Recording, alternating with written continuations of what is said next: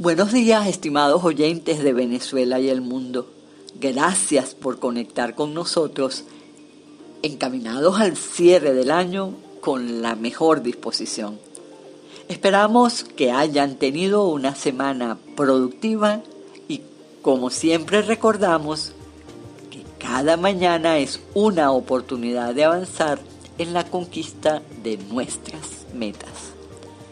Para el equipo de Diplomacia en Uno es un gusto contar con su compañía desde la plataforma de publiciteca.com y Radio Extreme.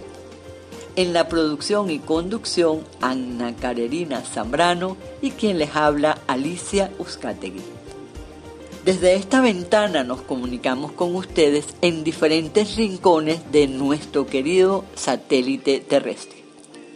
Hoy tenemos una emisión cargada con entretenimiento cultural de variados países y personajes por conocer y recordar. Todo acompañado de buena música, también de diferentes géneros y épocas. Dos especiales entrevistas que darán cuerpo a las secciones del ser humano y su creatividad que contará con la participación de la atleta paralímpica venezolana Valentina Rangel, quien nos hablará de la reciente publicación del cuento. Y en misceláneos culturales, las declaraciones del jefe de la delegación de la Unión Europea en Venezuela, don Rafael Dochao Moreno, a propósito de la reciente actividad desarrollada en el litoral central venezolano así como la observación de la Unión Europea en las elecciones próximas a celebrarse en el país.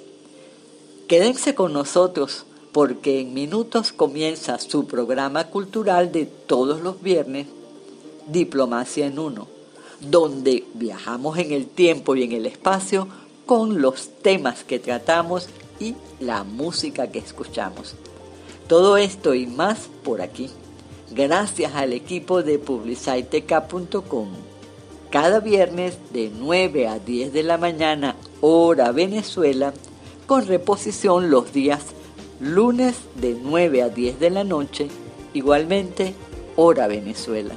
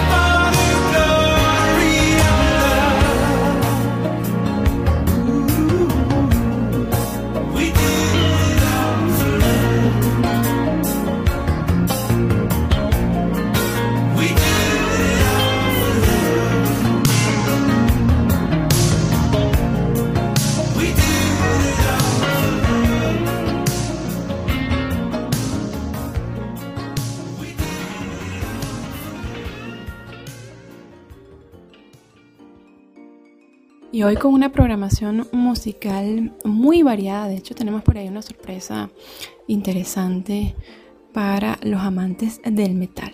Pero en este caso escuchábamos a Peter Cetera con este tema Glory of Love, que llegó a alcanzar el número uno en el ranking Billboard Hot 100 en 1986. Fue incluido además como parte del film en Karate Kid 2, una película muy muy famosa, una saga, de hecho también de los años 80. Esta canción fue escrita por Peter Cetera, con quien fuera su esposa en ese momento, Diane Nini, y también David Foster. Fue además uno de sus temas o el primer hit que tuvo como solista luego de haberse retirado de la banda Chicago. Y luego de este breve recorrido por los 80, vamos a presentar a nuestra primera invitada del día de hoy. Estamos hablando de Valentina Rangel, quien es atleta paralímpica y docente.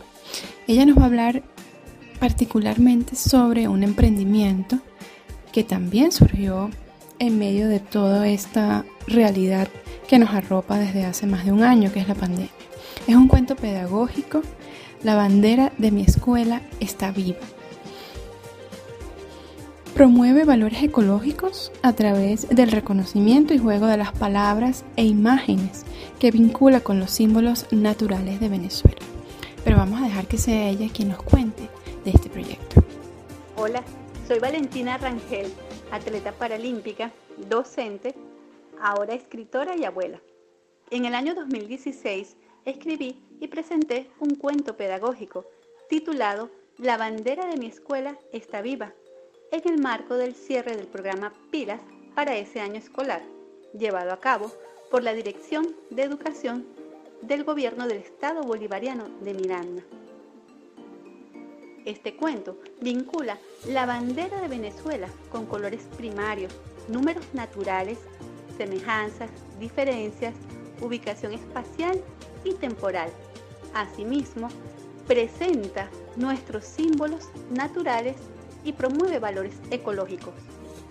Entre el año 2016 y 2019 ocurren varios cambios en mi vida. Mi papá viene a vivir conmigo, mi hija se va a vivir fuera del país y da a luz a mi primer nieto. Me retiro del alto rendimiento, de la docencia universitaria y de la docencia en el estado Miranda. Para el año 2020 yo ya estoy en casa y mi hijo Andrés, a consecuencia de la cuarentena, producto de la pandemia, se suma a la realidad de muchos que comienzan a trabajar de manera remota. Es allí donde ambos coincidimos en casa y acordamos un espacio creativo en el cual ilustramos, diagramamos y registramos la obra literaria protagonista de esta historia. En febrero de 2021 publicamos La bandera de mi escuela está viva en la plataforma de autoedición autoresyeditores.com con la intención de hacer llegar a cada venezolano dentro del país y muy especialmente a cada venezolano fuera del país un cuento con el cual narrar a hijos y nietos una parte de nuestra cultura. Te invito entonces a disfrutar leyendo las páginas de la bandera de mi escuela está viva, ingresando a autoreseditores.com.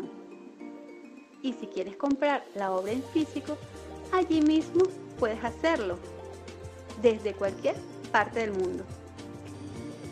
Excelente, excelente. Gracias Valentina por compartir con nosotros esta valiosa información. Una nueva pieza que viene a ofrecer a todos los niños especialmente a los venezolanos dentro y fuera del país, una oportunidad para conectar con las tradiciones de su país y recordar siempre su origen. Amén de que eres ejemplo constante de superación, una digna representante de esta sección, el ser humano y su creatividad. Mucho éxito en este emprendimiento, Valentina. Te mereces lo mejor. Gracias por aportar tu granito de arena al fortalecimiento de la venezolanidad. Éxitos.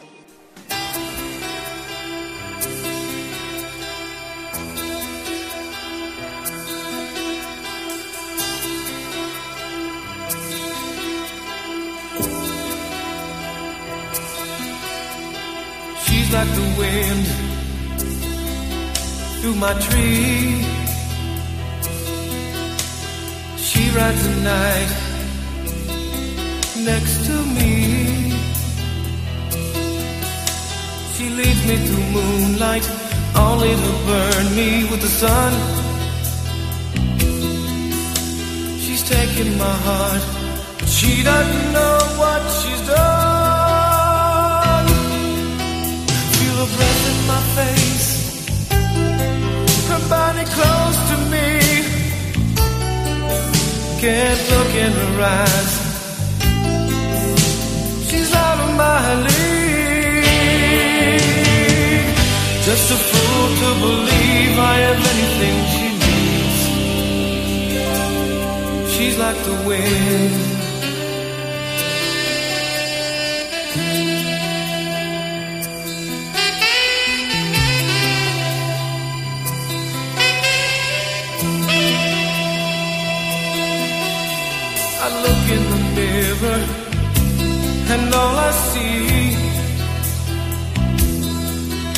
Is a young old man with only a dream.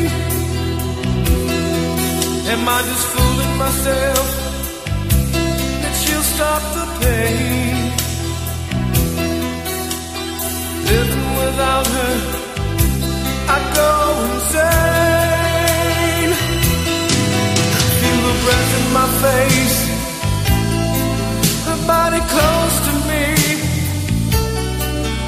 Can't look in her eyes. She's out of my league. Just a fool to believe I am anything she needs. She's like the wind.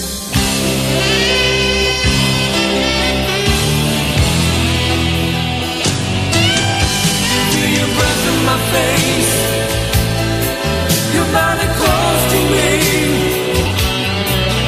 Can't look in your eyes. You're out of my league. Just a fool to believe. Just a fool to believe. She's like the wind. Just a fool to believe. Just a fool to believe.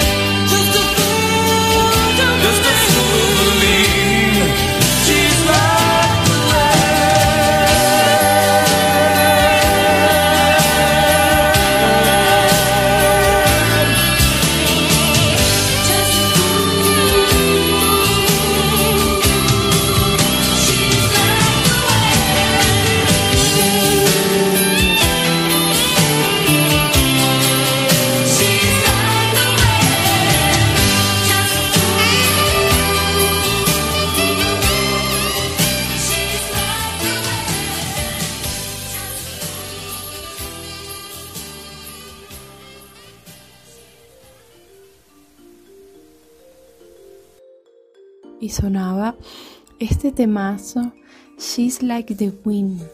Ella es como el viento. Una balada también de los 80 y que formó parte de una película que tuvo muchísimo éxito también en esta época, Dirty Dancing, interpretada por el conocido y ya fallecido actor Patrick Swayze. Y en la película también fue protagonizada por él y Wendy Fraser. Él es el vocalista principal de este tema, que fue listado como interpretado por él y Wendy Fraser, que es de hecho la versión que estábamos escuchando. Además, este tema no solamente fue interpretado por él, sino que es coescritor del mismo. Un actor que falleció luego de padecer por algunos años el difícil cáncer de páncreas. Patrick Swayze, muy conocido por películas como Dirty Dancing, que ya nombramos, Ghost también, y Punto de Quiebra, al menos la, la primera versión. Estamos con ustedes a través de publicitk.com en su programa de entretenimiento cultural Diplomacia en un. Y ahora vamos a pasar a esta sección que leemos, que además nos va a reseñar, nos va a reafirmar la importancia de la lectura y cómo cambia realmente nuestro cerebro. Es un artículo escrito para la BBC Mundo por Ana País y fue publicado el pasado primero de noviembre, titulado así: ¿Por qué esta nota va a cambiar tu cerebro? Y otros tres datos sobre la neurociencia de la lectura. El cerebro humano tiene unas 80 mil millones de neuronas que forman redes o circuitos. Lo cierto es que leer cambia la química, física, anatomía y fisiología de nuestro cerebro. La duda es qué tanto conseguirá transformarlo. De acuerdo con el neurobiólogo español Francisco Mora, dependerá de que el texto logre despertar tu curiosidad y sobre todo tus emociones. Solo se puede aprender aquello que se ama, decía Mora en el libro Neuroeducación que publicó hace ocho años. Este ensayo sobre cómo la ciencia del cerebro puede mejorar la forma en que se enseña y aprende lleva 48.000 ejemplares vendidos y acaba de llegar a su tercera edición. El año pasado, el docente escribió y publicó Neuroeducación y Lectura, para ampliar entonces este punto central de su anterior libro, que es que la verdadera gran revolución humana es la capacidad de leer. Nacemos o hemos nacido con la capacidad de hablar por procesos de mutaciones genéticas desde hace 2 a 3 millones de años. Sin embargo, la capacidad o la lectura nació apenas unos 6.000 años por la necesidad de comunicarnos más allá del propio grupo o la tribu del corto alcance del boca a boca. Además, el alcance de la lectura no es genética, sino cultural, es decir, es algo que hemos creado nosotros, los seres humanos. De modo que Leer, y desde luego leer bien o muy bien, requiere un laborioso proceso de aprendizaje, atención, memoria y entrenamiento explícito que dura años e incluso gran parte de toda la vida si se aspira a leer de un modo altamente eficiente. Es un proceso que al no estar genéticamente codificado, de hecho no se transmite por la herencia, se repite costosamente en cada ser humano y necesita cada vez del trabajo duro del aprendizaje y la memoria. De allí la importancia de inculcar, de introducir, de llevar a los chiquitos desde tempranas edades al hábito de la lectura. Los niños son verdaderas máquinas de aprender ya desde el útero, escribe el investigador y divulgador. De hecho, continúa, el ser humano necesita aprenderlo casi todo. Continúa reseñando la nota de la BBC Mundo que estamos compartiendo en la sección que leemos, escrita por Ana País y publicada el pasado primero de noviembre. La lectura es uno de esos grandes hitos en el desarrollo infantil. Uno que llena de a los padres de orgullo o de preocupación. Cuando una madre se da cuenta de que su niño de 5 años todavía le cuesta mucho aprender a leer y que el vecinito de enfrente con 4 años ya lee de corrido, se puede preguntar, ¿es que mi niño es más torpe? Dice. Sin embargo, la neurociencia ha demostrado que para aprender a leer hay ciertas partes del cerebro que tienen que haber madurado previamente, algo que puede llegar a suceder a los tres años, pero que por lo general culmina cuando tienen seis o siete años. Por eso escribe, lo aconsejable es que la lectura se empiece a enseñar formalmente a los siete años. La maduración cerebral tiene un componente genético, pero también uno cultural, vinculado sobre todo al hogar.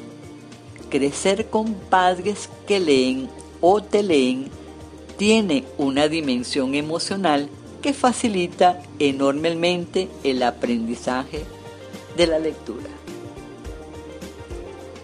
Finalmente nos preguntamos, ¿leer cambia el cerebro y a ti? Si bien el cerebro no está genéticamente diseñado para leer, este órgano posee una propiedad clave para lograrlo, la plasticidad. La palabra proviene del griego plásticos, que significa cambio o modelado. Quizás, quizás el máximo ejemplo sea que aprender a leer modifica la función de un área del cerebro principalmente programada para identificar formas y detectar caras, lo cual también pasa a procesar y construir palabras. Pero las transformaciones no son solo a nivel fisiológico. Lo que enseña el maestro tiene la capacidad de cambiar los cerebros de los niños en su física y su química, su anatomía y su fisiología, haciendo crecer una sinapsis o eliminando otras y formando circuitos neuronales cuya función se expresa en la conducta. Escribe en neuroeducación. Es que, como afirma luego en neuroeducación y lectura, cada persona cambia no solo en función de lo vivido, sino también de lo leído. Este artículo que hemos querido traerles hoy es parte del Live Festival Arequipa Digital, un encuentro de escritores y pensadores que se realiza del 1 al 7 de noviembre de 2021.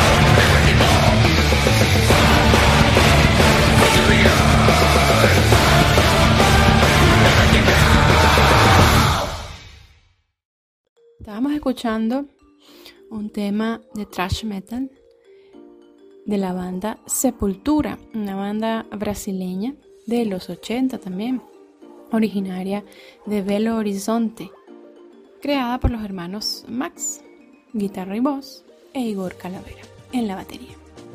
Fue formada dentro del contexto de la mm, dictadura militar brasileña que marcó esa época, en los años 80, en este país latinoamericano. Actualmente la banda sigue activa, sin embargo, solamente conserva de sus integrantes originales al guitarrista Andreas Kisser. Y este es un tema que trata sobre el cuidado del medio ambiente, desde la visión, desde la perspectiva de los artistas que promueven, en este caso, este tipo de género musical, el thrash metal.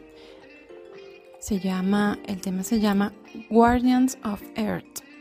Es un trabajo reciente que pretende visibilizar la lucha de los pueblos indígenas de la Amazonía. De hecho, salió, digamos, al público el año pasado, en septiembre del año pasado.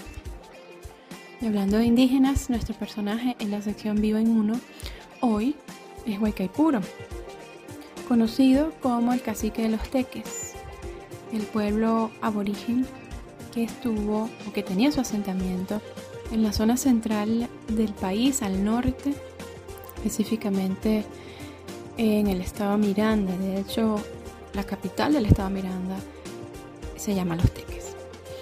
Se dice también que ofreció una larga resistencia contra la conquista española en la segunda mitad del siglo XVI. Considerado o adoptado de esta forma en la historia de Venezuela como un símbolo de bravura e ingenio de los nativos. En muchas ocasiones se dice que desbarató intentos de los conquistadores de someter la región. Guaycaipuro formó una confederación de tribus promovió la unión entre las diversas tribus con la que se enfrentó a los españoles por el control del Valle de Caracas. Por eso se refiere que él llevaba un penacho de diferentes colores y era que lo distinguía como jefe de los jefes. Dirigió las operaciones guerreras contra Pedro de Miranda, a quien obligó a abandonar el territorio. E igualmente el gobernador de la región, Pablo Collado, envió para someterlo. No obstante, para ese momento no lograron su objetivo de eliminarlo.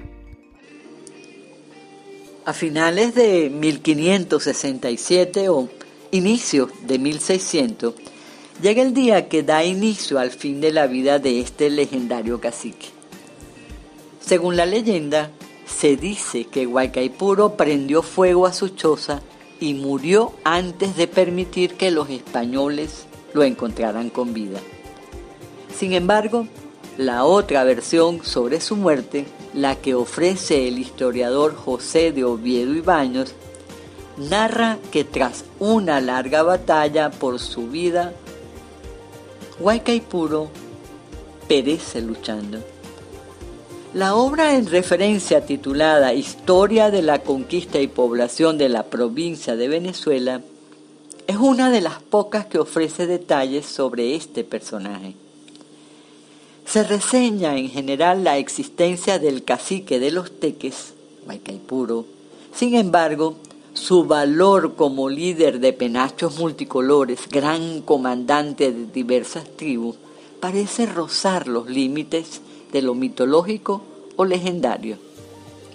No obstante, lo cierto es que el cacique Guaycaipuro vive en el imaginario colectivo venezolano, tanto así que en su nombre se han realizado diversas actividades, tales como la denominación del municipio Guaycaipuro del estado Miranda, Guaycaipuro, el drama coreográfico que fuera estrenado en 1951 con motivo de la celebración de los terceros Juegos Olímpicos Bolivarianos. Guaycaipuro de Oro, premio que se otorgaba a los artistas de radio y televisión, entre otras muchas.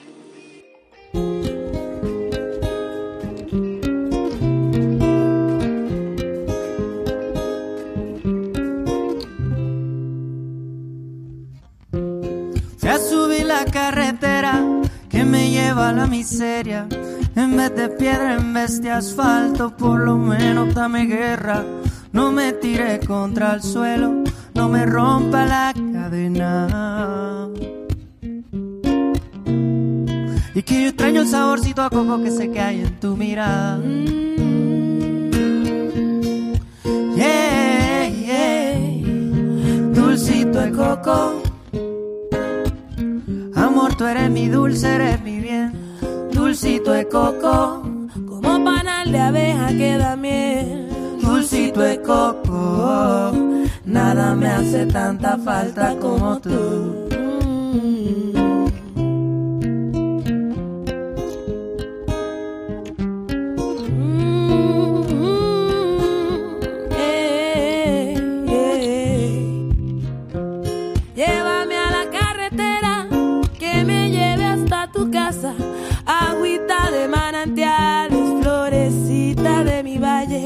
Ven y quítame este duelo, ven y radia tus detalles. Y es que yo extraño el saborcito a coco que sé que hay en tu mirada. Y es que se extraña el saborcito a coco que yo sé que hay en tus labios. Oh, dulcito de coco. Amor, tú eres mi dulce, eres mi bien. Dulcito de coco. Como panal de abeja que da miel. Dulcito de coco. Nada me hace tanta falta como tú. Dulcito de coco. Y amor, tú eres mi dulce. Dulcito de coco. Como panal de abeja que da miel. Dulcito de coco. Nada me hace tanta falta. Ay, como tú. Llévala.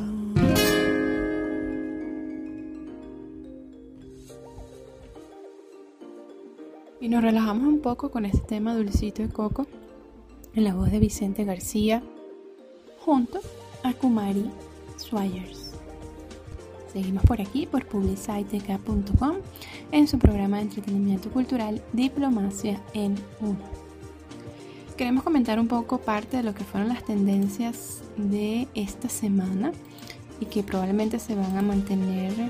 En este caso estamos hablando de la, el cambio que pretende hacer Facebook de nombre, aunque es mucho más allá de un cambio de nombre, a Meta. Parte de esta noticia es reseñada por el portal del CNBC.com. Facebook cambia el nombre de la empresa a Meta. Esto fue publicado el pasado viernes 29 de octubre. Un anuncio realizado por la empresa Facebook para cambiar el nombre. El cambio de nombre se llevó a cabo a través de una conferencia virtual y aumentada de Facebook Connect.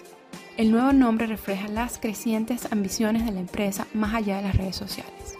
Facebook, ahora conocido como Meta, ha adoptado el nuevo apodo basado en el término de ciencia ficción metaverso para describir su visión de trabajar y jugar en un mundo virtual.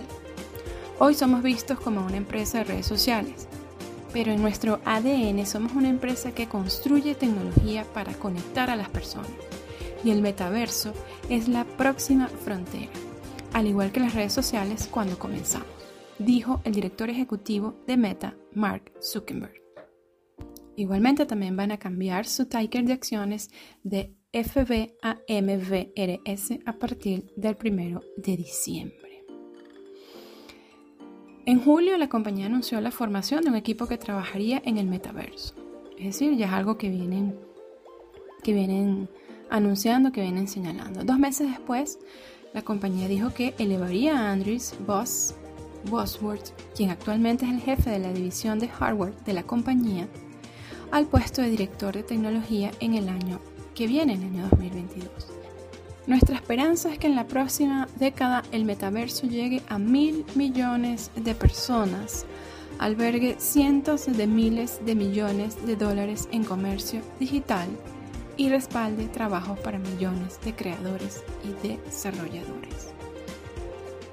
Una propuesta nada, nada humilde, realmente bastante ambiciosa. En los últimos años, la compañía ha intensificado sus esfuerzos en hardware, presentando una línea de dispositivos de videollamadas portal, lanzando las gafas Ray-Ban Stories y lanzando varias versiones de los auriculares de realidad virtual Oculus. La compañía también ha indicado que la realidad aumentada y virtual será una parte clave de su estrategia en los próximos años. Esto es parte de esta virtualidad que también coexiste con lo físico, con lo que podemos tocar, con lo tangible, que es la naturaleza, de hecho. Y así vamos a dar paso a lo que va a ser nuestra entrevista final para cerrar la programación de hoy. Pero antes vamos a escuchar un tema en la voz de Beatriz Luengo, como tú no hay dos, de una madrileña compositora, cantante, autora, bailarina, en fin, una artista española.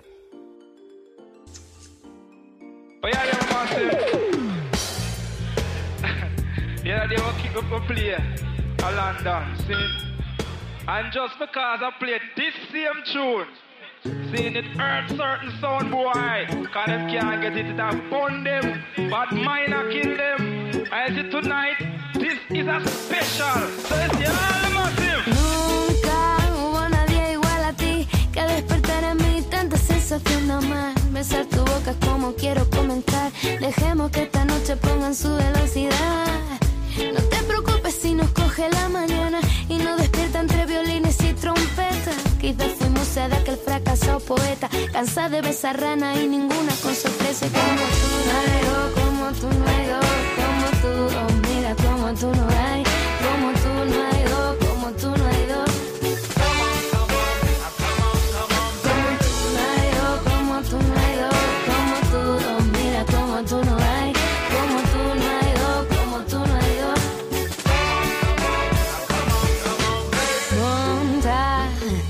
todo tu equipaje. No te preocupes, mira, si hoy te mando mi carruaje. Así que monta con todo tu equipaje. Y pongan vino y comida en esta mesa, porque este reino ya tiene su princesa. Ahora tú buscas un castillo, tu preciosa dama, que será el lecho donde voy a ser amada. En él no habrá oro, riqueza ni fama, pero si estará mi D'Artagnan que mataría por mí con su espada. Tres mosqueteros a mi disposición, un sastre que sería yo la musa de su confección. Cinco viñeros, barriles de cerveza para tu linda princesa y una botella de ron. Almohada de algodón para dormir la siesta. No te molestes si me ves que estoy despierta. Yo esperaré el momento que todo se acuesta. Ese será el motivo para comenzar la fiesta. Y como tú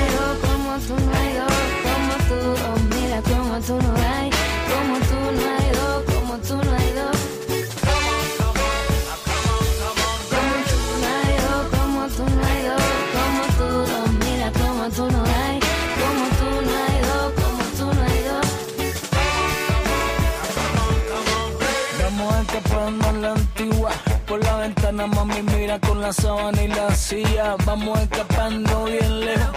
Amo una seña niña cuando se acuesta en tu viejo.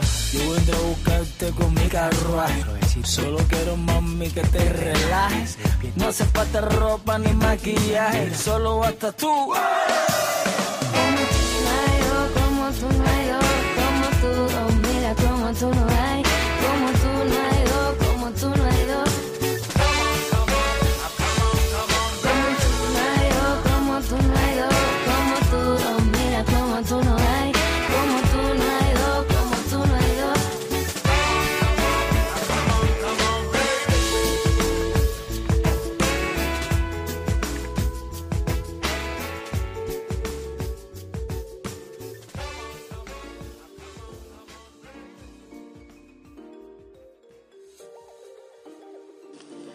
Para cerrar la programación de hoy vamos a transmitir para ustedes un material grabado desde la playa surfista en el litoral central de Venezuela, especialmente en el estado La Guaira.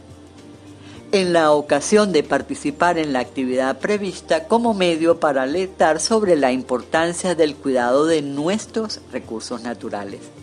El evento EU Beach Cleanup, promovido por la Unión Europea en los 150 países donde tiene representación diplomática, incluyó también a Venezuela y se llevó a cabo el pasado domingo 31 de octubre.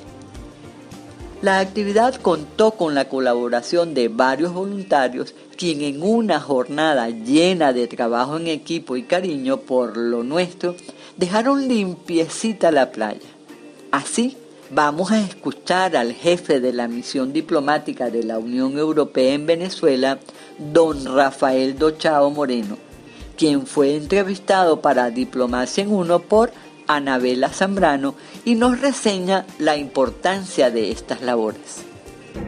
Bueno, es fundamental porque de hecho este tipo de eventos, lo que llamamos en inglés EU Beach Cleanup, es decir, la limpieza de playas eh, de la Unión Europea, se está haciendo en este momento para que sus oyentes estén al tanto del asunto en todas las playas de eh, donde los países, donde la Unión Europea tiene una delegación en más de 150 países, estamos haciendo este evento como aquí. Se está haciendo en este continente, en Argentina, en Perú, en Brasil, se está haciendo en China, en la India, en Indonesia, en Filipinas, se está haciendo en Rusia, se está haciendo en todos los países del mundo donde hay una delegación de la Unión Europea. ¿Y por qué lo hacemos? Por una razón muy sencilla, porque eh, eh, además del tema de que hoy es cuando empieza, hoy domingo empieza en Glasgow el COP26, es decir, la gran cumbre del planeta para defender el planeta, para que podamos frenar el cambio climático. Eh, además, este tipo de eventos lo que hacen es que permiten, por un lado, limpiar las playas, pero por otro lado, concienciar a la gente. Y por eso el hecho de que haya tantos chavales jóvenes, chamos y chamas, que le llamáis aquí, me parece, chavales y chavalas que diríamos en España, eh, es muy importante porque lo que se está haciendo precisamente es trabajar para esa futura generación, para los que ahora son niños y que serán adultos el día de mañana. Y entonces, si esa gente toma conciencia desde ya de que las playas hay que mantenerlas limpias, de que no hay que tirar basura, tirar los tapones, eh, tapas plásticas, etcétera, en las playas, estaremos consiguiendo mejorar el estado del medio ambiente. Y vimos que como parte de la campaña se incluyó a los pitufos. Los pitufos como una, una suerte de logo, de imagen que representa este trabajo. Y ciertamente al respecto se explicó que su relación con el cuidado del medio ambiente es porque los pitufos de hecho cuidan el bosque. Ellos cuidan como equipo, como grupo, con un trabajo delimitado entre cada uno en sus roles, protegen la naturaleza. Y de ahí la relación de los pitufos con esta jornada de limpieza de las playas, que la verdad que no hay nada más divino que ir a una playa que esté limpiecita. Y lo mejor que podemos hacer cada uno de nosotros es dejarla mejor de como estaba cuando llegamos. No dejar absolutamente ningún residuo, ni siquiera las colillas de los cigarros que se puede pensar que simplemente se degradan y no es así. No se degradan. De hecho, sobre esto también nos va a ampliar la información nuestro especial invitado hoy. Bueno, el tema medioambiental, eh, creo que hay, hay dos elementos fundamentales. Uno es, como decía antes, la toma de conciencia colectiva. Creo que la labor medioambiental, la labor de defensa de la naturaleza, de limpieza de las playas, de limpieza de los montes y de los ríos, eso es una responsabilidad de cada ciudadano.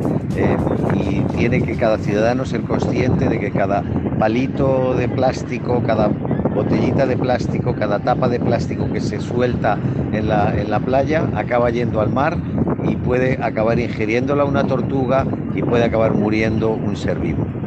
Pero por otro lado está la parte, digamos, oficial, los gobiernos. La responsabilidad colectiva de la gente tiene que estar acompañada de decisiones firmes y claras por parte de los gobiernos.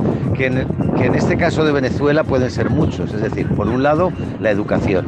La educación, el gobierno en Venezuela, como en tantos otros países del mundo, tiene que ser consciente de que para proteger el medio ambiente, para concienciar a la gente de esa protección del medio ambiente, hay que desde muy pequeños educar a los niños y a las niñas en ese tipo de concepto, en ese tipo de principio. Entonces, esto que estamos haciendo aquí hay, si lo hiciesen, por ejemplo, las escuelas eh, una vez al, año, una vez al semestre o al trimestre, sería también un elemento muy importante porque los niños los estoy viendo aquí cómo recogen y cómo están, digamos, para ellos es un juego y a la vez es una limpieza de playas, con lo cual es un elemento importante. Con lo cual, lo que digo es fundamental el que se combine todo lo que es, por un lado, el tema de conciencia colectiva de cada ciudadano y de cada ciudadana, pero también los gobiernos que deben apoyar. He dicho la educación, pero también tiene que haber leyes, por ejemplo, para imponer multas a los que echen porquería en el medio ambiente, por ejemplo, las empresas, las fábricas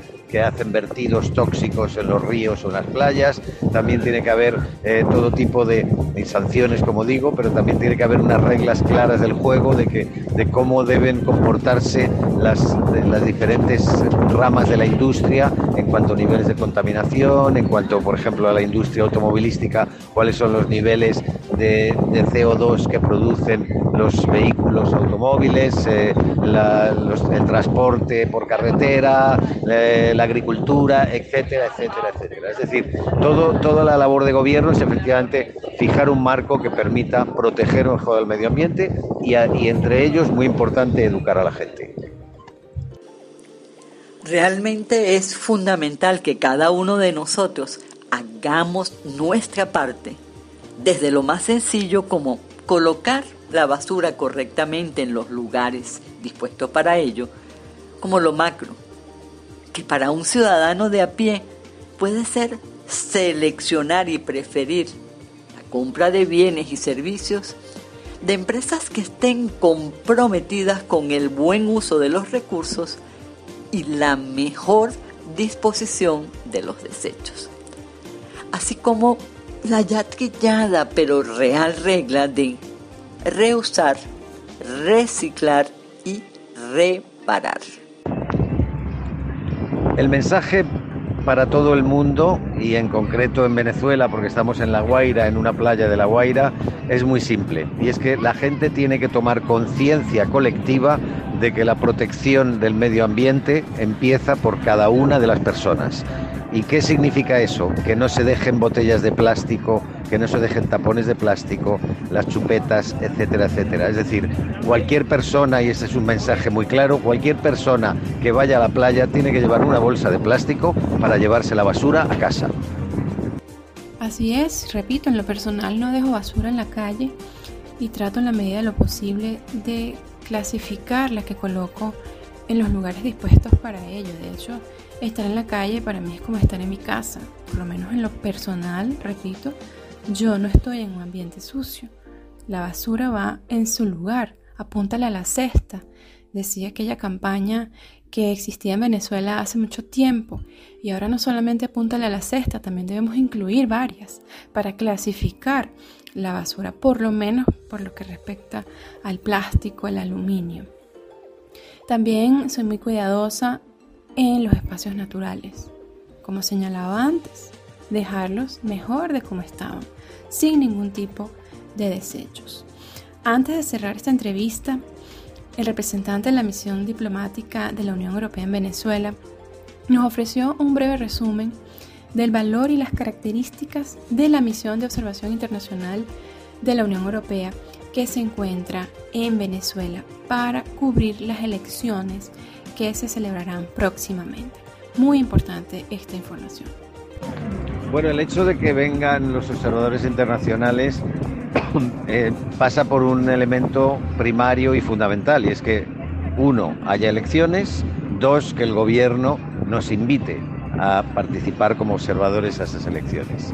Cumplidos esos dos requisitos, la Unión Europea siempre examina en cada uno de los países esas, eh, digamos, esas propuestas, esa solicitud de, de venir y, y, ahí entra el tercer punto y es que en este caso el alto representante de política exterior, el, el jefe de la diplomacia europea, el español Josep Burrell, fue el que tomó la decisión de mandar esta misión.